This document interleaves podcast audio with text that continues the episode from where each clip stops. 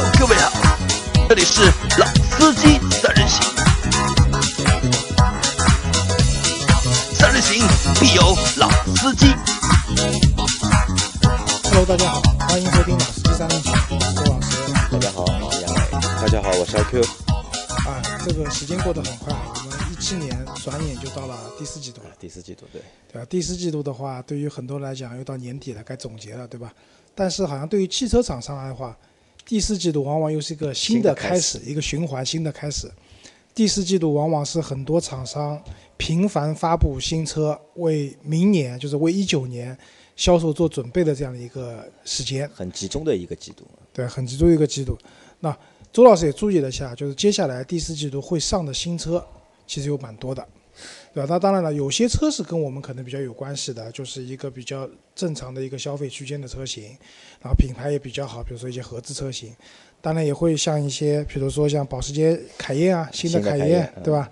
包括像那个未来的那个 ES 八，对吧？这些车型呢，注定它不会太大众的，但是也会在林这个肯的那个领航员好像也要出，就是也换代了，也在就是对，也换代了。其实北美已经有一段时间了，对不过这个车还是外观挺唬人的。啊，但离我们还太远吧？那个是对我的意思就是说，这些车子呢都会有，但是呢，可能离我们还比较远。那我们今天主要还是想聊一下，就是一些合资品牌，就是在第四季度会上的一些比较重磅的，我们认为可能销量各方面都会比较好的一些车型。那周老师先和我们就是简单的说一下吧，就是一季度有哪些车会新车会上市啊？四季度有哪些新车会上市？呃呃，先帮我们报一下流水账，对吧？四季度会上的，那主要我得讲一下那些合资车型啊。那个之前我们做过一期节目讲那个新的雅阁，对吧？北美版的已经有雅新的雅阁了，那接下来肯定要上。那第四季度的话，凯美瑞凯美瑞，啊新一代的凯美瑞要上了。这也是受关注比较高的一辆车，呃特别是它的那个混动版。对，然后那个一汽大众的高尔夫，全新的整个一个高尔夫家族，那包括它的普通版的高尔夫、高尔夫 GTI 都会上。这高尔夫这次是换代还是改款？高尔夫应该是改款，改款，因为现在七代这个属于七代半嘛，那个那个算大改款的。呃，七七代到八代属于换代，七代到七点五代它属于改款。不过这一次好像就是平民版啊，不平民版，就是标准版的那个高尔夫，好像据说把那个，对吧，减减配的后轮独立悬挂给改回来了。然后一些高六的车主笑了，诶，改来改去还是个高六。啊、对，因为这个的话，其实每次升级啊，我们不讲换代，升级的话，可能都是针对之前一些问题或者做一些改变。根据市场的一个总结嘛，都是。对，然后那个丰田的那个普拉多，一汽丰田的普拉多也会上。那普拉多在国内的话，也是个知名度比较高的车型啊。做了个整容脸又回来了。然后那个领克，之前我们做过做过节目，我们讲那个魏的 VV 七，对吧？那它的竞品领克的零一，接下来要上了。这个我觉得也蛮奇怪的，就是在领克和就是魏派发布的时候啊，就是发布的时间是差不多的，但是上市的时间差的好像还蛮多的。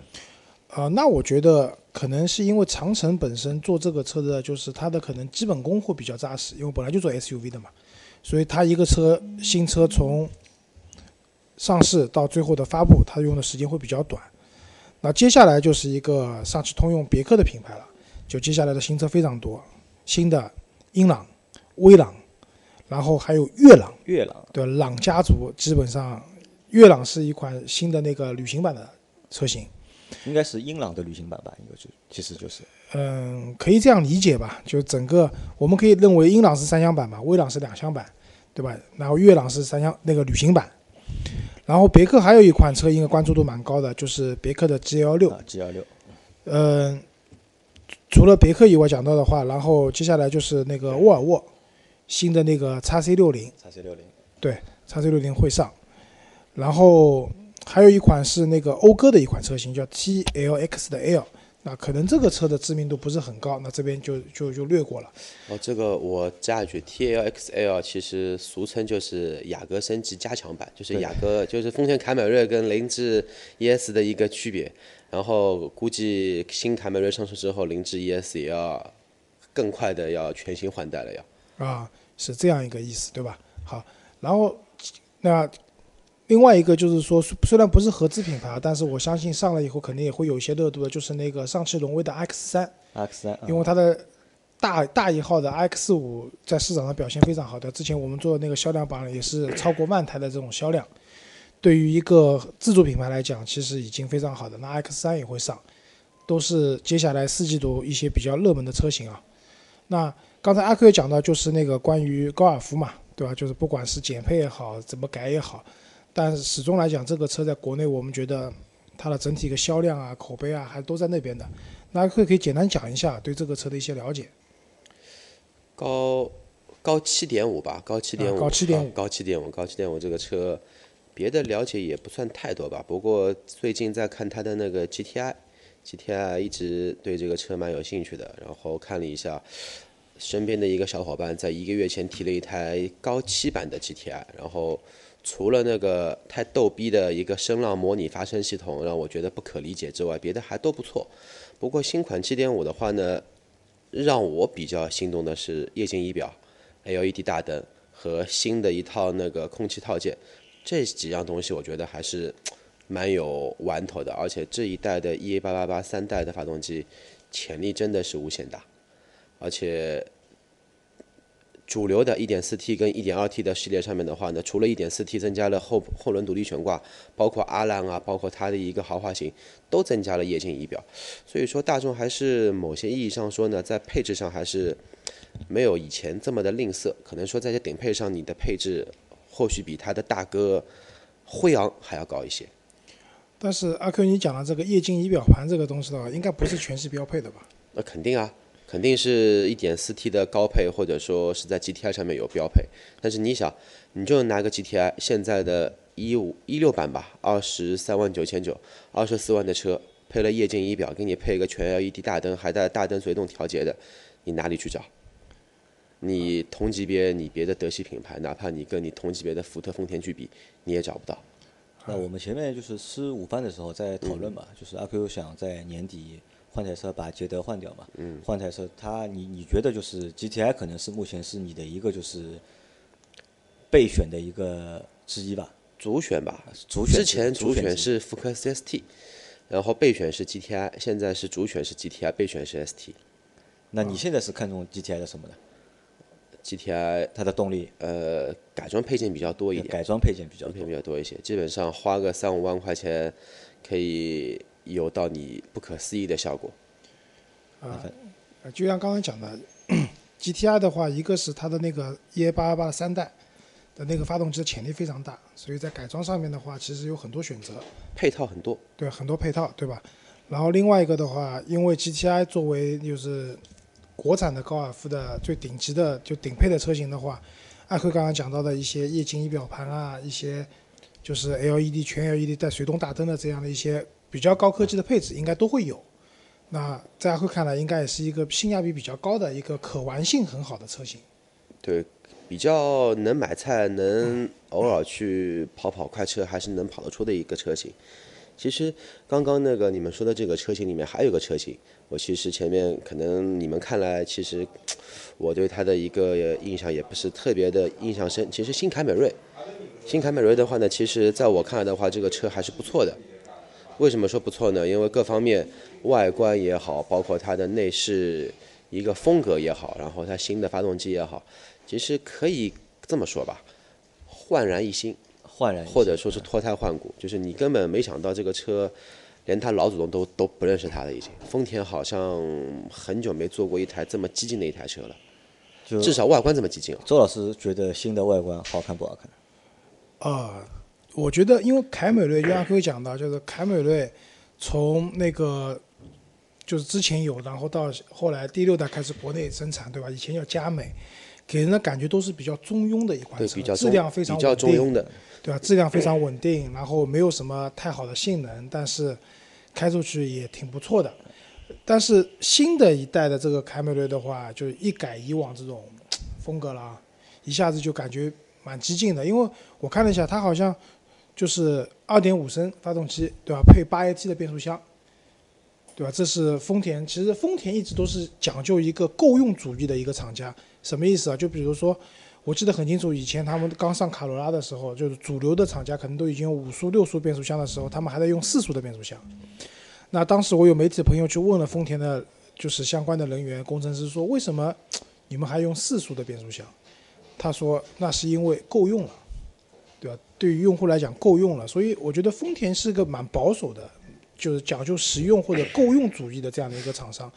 但这次凯美瑞的这是一个换代，对？包括它的新的那个混动系统，然后包括它的那个选择更高档位的、更多档位的变速箱，加上一个非常激进的外观，那我觉得真的这个车上了以后，会蛮颠覆大家对丰田车型的这样的一个认知的。对，而且现在北美因为新凯美瑞已经上市一段时间了嘛，很多的一些大腕的一些欧美评测可以给出这么一个结论，就是新一代的凯美瑞，如果你选择它的 F 那个 Sports 运动版的话，它的操控性可以匹敌当年的 E 九零的宝马三系，而且比当年第一代的马六前驱车的操控还要好太多。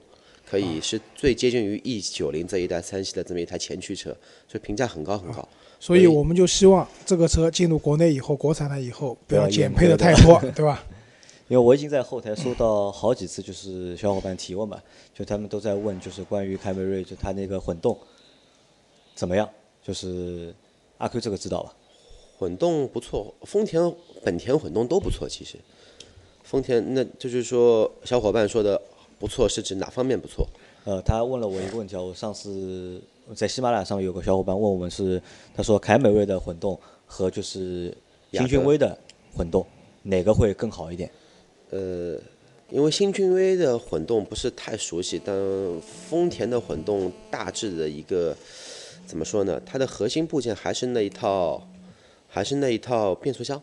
也就是它的 ECVT 这一套系统是它的一个核心的一套部件，它没有传统的档位，也没有传统的一些什么离合器，就是靠一套行星齿轮做一个呃转速的一个啮合组合来进行一个车的加速和减速。那么这个它的一套核心，君威，我记得曾几何时，几年前的老君越上面有一套混合动力的，但是当时的那一套混动是一套微微动力呃微混动，它的混动仅仅说是。就是它的电电机是不能完全驱动车的，它仅仅说是做一些空调、电器的一些工作的辅助，或者说做一些那个制动力的一些回收。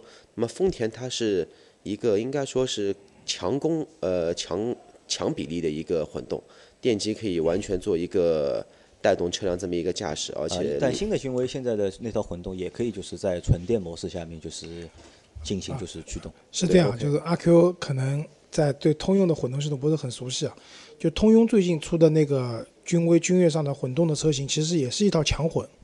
那但是呢，就像刚刚阿 Q 讲的，它们区别在什么地方呢？就是说，我们一直讲丰田的 Hybrid，包括雷克萨斯，对吧？做的都比较好的原因，是因为就是它的那个 ECVT 的变速箱可以很好的把电力，然后把它的那个发动机的动力很好的耦合在一起。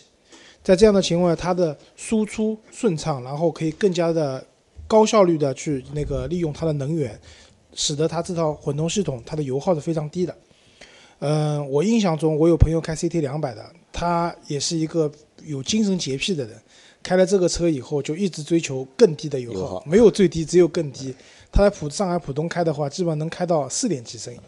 那如果单比油耗的话，可能君威的不行，因为君威现在我看网上的数据，基本上那套混动大概油耗在七左右，但是凯美瑞就凯美瑞的混动，它可以做到大概五到六五到六之间。对，那当然因为跟车重也有关系了，那相信君威会更重一点，但是确实就是大家都是混动嘛，对，基本的这种就基本的原理都是差不多的，对吧？阿特金森循环机。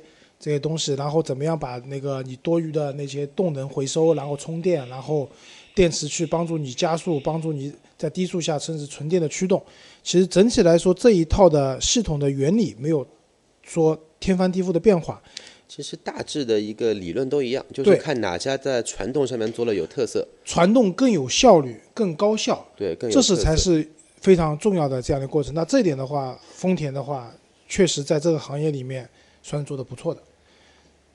丰田用的是行星齿轮，本田用的是离合离合器，通用用的也是离合器吧？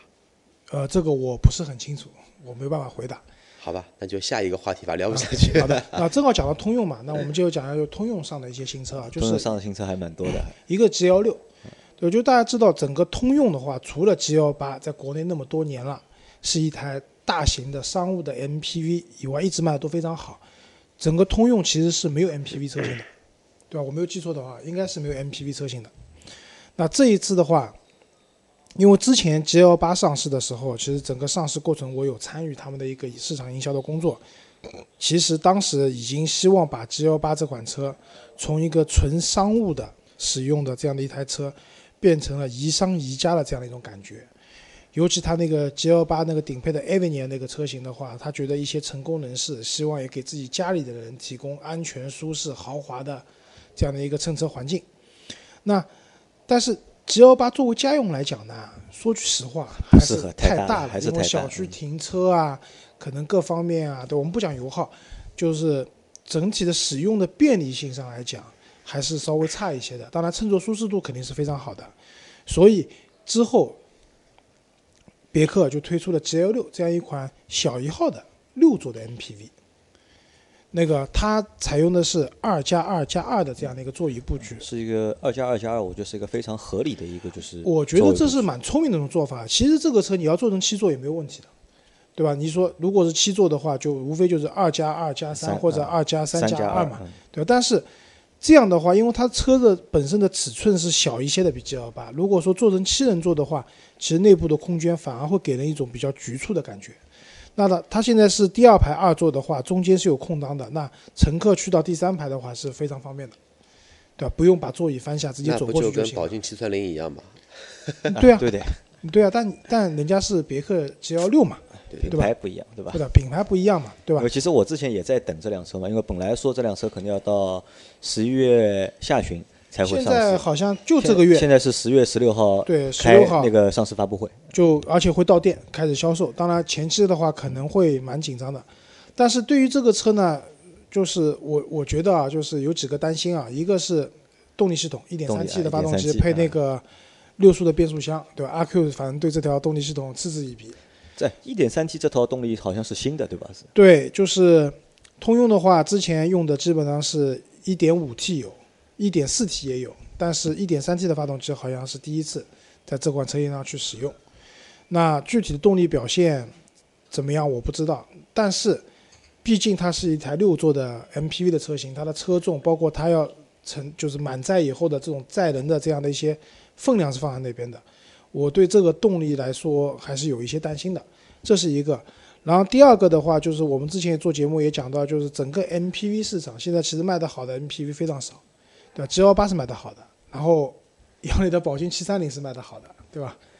但七三零不能算一个纯粹的一个就是对那这样一个相对来说小一号的这样的一款 MPV 的话，主攻家庭市场的话，能不能有一个好的销量，这个到时候看它的价格啊，各方面可能都是一个因素吧，我觉得。我觉得可能会有点难，就是我们可以去看一下就是途安的一个市场表现。啊，对，因为途安其实也有六座版、七座版的车型嘛，对吧？那两两台车的话，可能也是一个比较直接的竞争对手。途安的话上，嗯、八月份卖了一千多台，对这个销量惨不忍睹。而且 G 幺六的预售价售价应该也是在十五万到二十万之间，啊和对，因为品牌差不多。品牌放在那边的嘛，不会太便宜的，所以这款车的销量具体会怎么样，现在还不好说。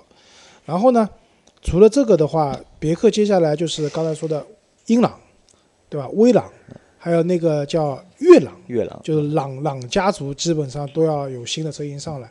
那我比较感兴趣的是那款悦朗，悦朗啊，因为为什么？就别克其实之前有出过旅行车的，其实卖的都还可以。一款就是以前的别克的赛欧，还有凯越旅行，啊，对，还有凯越的旅行版，这两款车我都开过，也都坐过。其实从实用性上来讲，包括整体车子驾驶来讲，在当年来讲都是一个算是一个不错，但同时也是有点小另类或者说有品位的一个选择吧。那周老师一直在节目里讲，我对旅行车是有偏好的。那月亮这款车的话，就是从网上图片上来看的话，整体的车身的造型啊、流线啊，包括它的屁股啊、设计啊各方面。都蛮好看。都蛮好看的。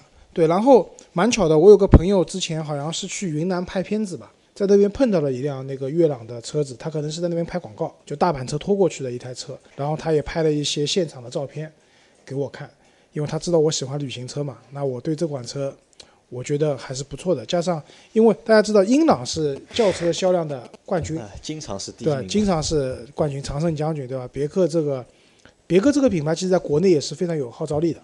那我想，悦朗这个车的整体的一个销量的话，我个人觉得它应该比斯柯达的那个明锐的旅行版更看好一些吧。你觉得会比明锐的旅行版更好一点，对吧？那可能啊，就我是这么认为啊，就是我觉得两个会差不多，就两个可能还真的会差不对，多。差不多，对吧？然后我我插一句啊嗯，先迈过捷德再说。先迈过捷德捷德现在有多少销量？现在肯定比这种什么那个斯斯柯达、呃明锐的那个旅行版，捷德我觉得比较讨巧的是，捷德其实还是一辆长长得像 MPV 的旅行车，对吧？呃，捷德有点像轿车，其实有点像它是定义 MPV 的旅行轿车，可以这么说。对它定位嘛是 MPV，实际的话，你谁敢坐最后一排去？我是不敢坐。啊，对，所以捷德的话，它的定位其实也蛮讨巧的，对吧？这个我觉得其他厂家可以学习啊。然后我注意到就是说，因为像威朗的话，其实我觉得威朗是做了一款非常漂亮的一款车子，两厢的一款车子，非常漂亮的。我们小区楼下就有，我觉得它的尾部设计啊，各方面都是非常漂亮的。然后这次新的威朗的话，好像威朗新的 GS 也要出来了，有种说法的话，可能会跟欧洲版的那个就是欧宝的车型会用相同的发动机或者动力总成。那这个的话，现在也还不知道。但是总体来说，这个车子它不管它的动力用的再好，或者说操控更好的话，总体来说还是比较比较小众的吧，我觉得。那英朗的话，换代的话，在年底换代，然后正好一个清库存加上新车上，对吧？我觉得可以继续巩固它明年的一个销售霸主的这样一个地位，这应该是有好处的。而且新的英朗我看了一下照片，我觉得要比前一代的确是也好看不少。也好看不少，对吧？其实我觉得通用的车子啊，就是你看外观都蛮好看的，但是关键看里面，就是上一代的英朗啊，包括这些车子，里面都不行里面真的是蛮粗糙的。那我觉有可能还是，受价位的这个原因啊。我觉得一个是价位，另外一个也是造车理念，对吧？就是做的不精致，内饰做的不是很精致。那我像新新的一代车型的话，如果在这这方面再改进一下的话，那就会更好了。那可能我觉得这个也比较难啊，因为这些你这些车虽然说卖的都不贵啊，但也都是通用赚钱的车，对吧？利润其实都是从这些跑量车上面出来的。然后就是讲过通用以后啊，就是那个叉 C 六零啊，叉 C 六零的叉 C 六零其实叉 C 六零是我一直就是之前一直在期待的一辆车，因为我之因为我们之前做过沃尔沃嘛，对吧？做过沃尔沃，然后我对沃尔沃也有一定的好感，因为那个时候想换一辆 SUV，那那时候我的选择可能就是在宝马叉三，对吧？叉三但是那个时候要换代嘛，然后再加上就是叉三的那个价格偏贵，我觉得就是有点贵，接受不了。然后嘛，就是昂科威也考虑过，然后叉 C 六零也考虑过，但那时候看不中叉 C 六零的原因呢，就是它的那个内饰，就外观我觉得一般，谈不上好看，但那个内饰我觉得就是丑的一逼，而且就是近十几年是吧，反正都是那个内饰，没有没有怎么改过，我觉得始终不能接受。但自从就是大概半年前吧，因为是看到了就是新叉 C 六零那个内饰那个照片啊，我就觉得哎，一下子我觉得这个品牌他妈转性了，就是考虑到这个美观这件事情了。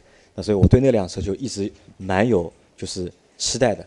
本来今年四月份车展之后还特地想去看的，但是那辆车没有来。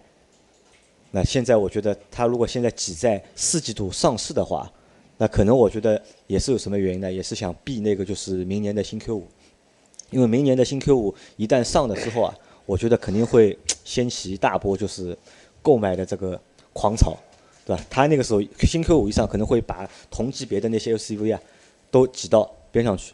那索性现在就是先上，对吧？在今年先把就是 x C 六零先上掉，对吧？先卖个三个月，先试一下。不过我对这个杨磊的这个乐观估计觉得不太赞同。哎，为什么？你你就这么想，新 Q 怎么来的，也是跟 A 四有着很大的关系，对吧？嗯。A 四到现在卖了也就一年不到一点点，看看他那个车优惠这么大，卖了怎么样？